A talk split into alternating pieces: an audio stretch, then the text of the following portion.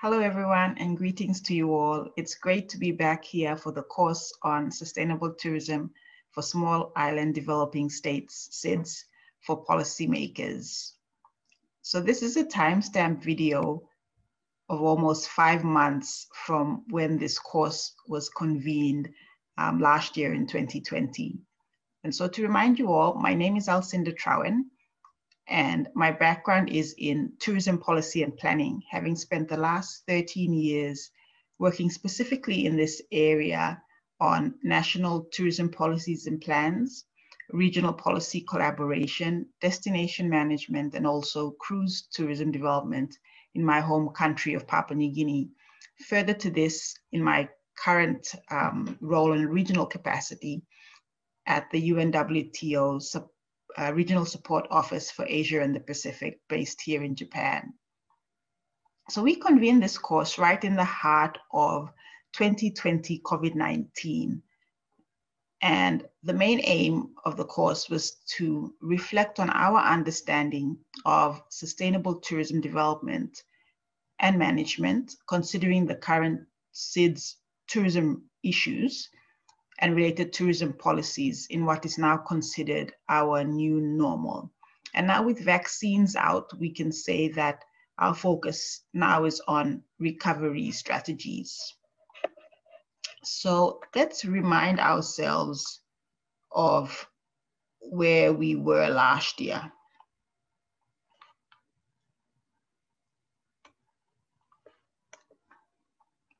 Um, so as you can see, 20, 3 January was when uh, China and Wuhan was locked down. And uh, thereafter, seven days, WHO declared this global health emergency. And three months later, um, it was also declared um, as a pandemic. And by April was when destinations um, and travel restrictions were, were born and almost 100% of all destinations were in lockdown.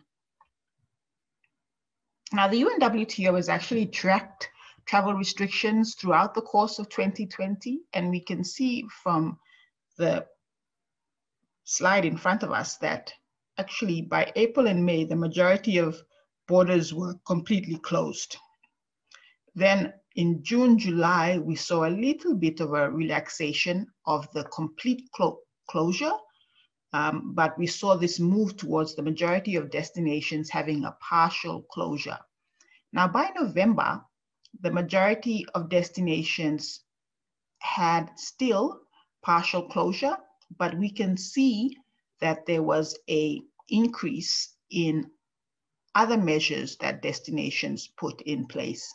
And I think this was this was in effect and an, and an attempt to avoid lockdown and quarantine. And also we can see that quite slowly, we can see a slow increase in a creeping, uh, creeping in rather, uh, effect of this increase in uh, restrictions being lifted for some countries, uh, which is promising. So I'd like to give you some insight of the impact of COVID-19 in the Pacific um, for 2020. So tourism de dependent Pacific Island countries obviously saw a major blow to their economies. The likes of Cook Islands, Fiji, Vanuatu, Samoa saw an almost near stop in international arrivals. Um, and for some countries, and um, we can see with Fiji's case, uh, what Fiji tried to do in an attempt to uh, boost domestic tourism, uh, they issued their Love Our Locals campaign. So we've seen some countries in the Pacific try to revive some domestic tourism. Uh, however, obviously this has had a, a, a little impact on the tourism sector. One of the biggest impacts that have come out is unemployment and the likes of uh, Vanuatu.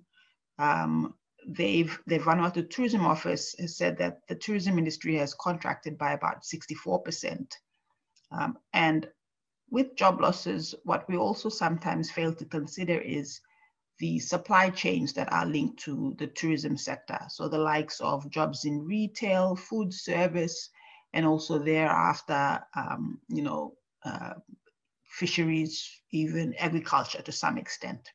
So the Pacific Islands um, obviously has been severely impacted and it is uh, predicted by some experts that um, the there will be a significant decline in um, GDP growth. Um, saying that, I wouldn't say, you could say that there's been a light at the end of the tunnel in that with the Pacific, we've seen that there's been a pushback to agriculture for tourism dependent um, businesses and employment, and likewise this uh, reliance on families, which is a strong, um, a strong background support uh, in the Pacific. Now, in my previous presentation in August um, 2020, what I did was I provided um, a few broad sort of cons of COVID-19 on SIDS um, from an environmental, social, and economic perspective, and flip over to the end of 2020 and our review and where we stand right now in 2021, I've added a few more um, cons and sort of negatives of COVID-19 for SIDS. We've seen um, a decline in conservation jobs, also uh, increase in poaching. On the, on the social side, we've seen um, concerns about mental health and welfare resulting from job loss and, and, and lockdown. We've seen this we know that tourism, the tourism sector is multifaceted and um, can be sometimes fragmented. And the COVID-19 hit it further emphasized to some extent um, the sort of breakdown in uh, breakdown and mismatch, I guess, in industry. So there was a um, further showing of the fact that the industry is fragmented. In addition, um, remote islands and remote and small island destinations, uh, in most cases, have already um, strained health systems. And so COVID put further strain. We've seen also uh, cultural heritage attractions um, close, and these were the attractions that were highly dependent upon, obviously, international arrivals. Um, in terms of economics, there are some businesses that have shut down. Obviously, airlines have been grounded. Um, and this push towards the digital has also um, emphasized that we do have a digital divide from especially our rural communities in small island states.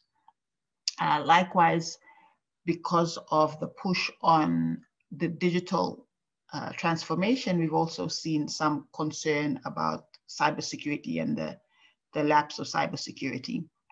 And likewise, um, with COVID-19 and in recovery, some of the source markets, obviously for international, um, for our international markets may not be the same because some of them are still in lockdown. And in terms of cons, uh, sorry, in terms of pros rather, um, we can see the list from environmental, social, and economic. And what I will add to that, um, following sort of five months after, um, is that on an environmental perspective, there will be and there is a huge trend for nature and outdoor off-grid products, uh, which obviously for small island destinations, we have an abundance of. Um, there is now obviously no more over tourism. And for some destinations, COVID has allowed them to have a blank state in terms of tourism policies and plans. So many are in fact uh, restarting the tourism plans and COVID's offering a blank slate with a more of a focus on sustainability and building back better. Um, on a social side, we've seen this push towards domestic tourism. We've also seen this push towards local tourism job hires because of border closures. And on an economic perspective, we've seen that some businesses have been able to pivot successfully. Um, for instance, small islands in Thailand and their community-based tourism operations having to sell their products online. So the handicrafts that many small island communities would have sold to international tourists, they've now pivoted to selling them um, using an online platform. And in terms of policies towards recovery and resilience that SIDS can consider, and obviously from August, these were some that I've put down on an environmental um, perspective. I would further add to this is that perhaps focus not just on biodiversity conservation and the value of conservation, but also for focus on sustaining and supporting um, jobs related to, to conservation. and likewise, infusing technology to help um, with, with this and with sustainability. In terms of additional social policies towards recovery and resilience, I've added also this push to put in employment support policies, looking at supporting staff's welfare and mental health, and also allowing for policies on remote working. There is a strong push for health and hygiene policies. Um, likewise, uh, for tourism businesses to work with like-minded supply chains um, whether it's cleaning um, companies, sanitation companies, for example, and a really strong push towards creating protocols and certifying them, whether it be an international certification or a national destination certification.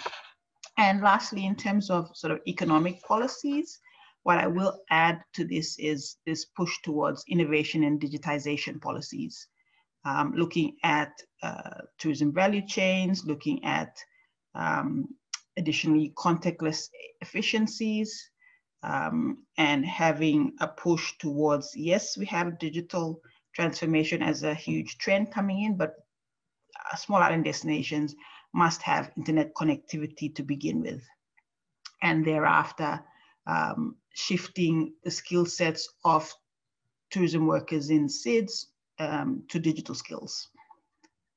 And in addition to um, demand changes, so looking at policies that focus a little bit more on capturing data, because obviously with COVID-19, it's a new normal. We don't know what our source markets will be like post-COVID and in recovery. So we need to make decisions that are based on data and we need to monitor our source markets and obviously a push towards domestic um, tourism um, and to some extent uh, regional tourism as opposed to long haul international tourism. So that perspective.